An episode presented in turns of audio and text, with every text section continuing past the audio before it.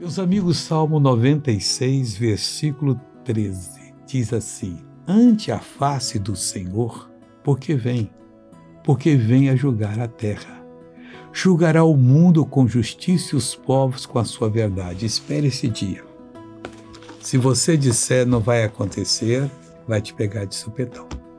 E provavelmente você vai sofrer os rigores da lei de Deus. Quando você abre o ouvido para ouvir, os olhos para enxergar, você vê Deus em ação. E é o que Ele quer fazer na sua vida e fará, sem sombra de dúvida.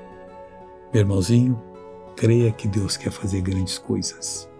Agora eu vou orar para Ele fazer por você, Pai.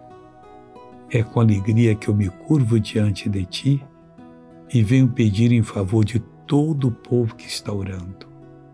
Oh, meu Deus, Estende a tua mão para tocar nessas pessoas, para curá-las, libertá-las. Deus, eu acredito em ti e no nome de Jesus eu agradeço.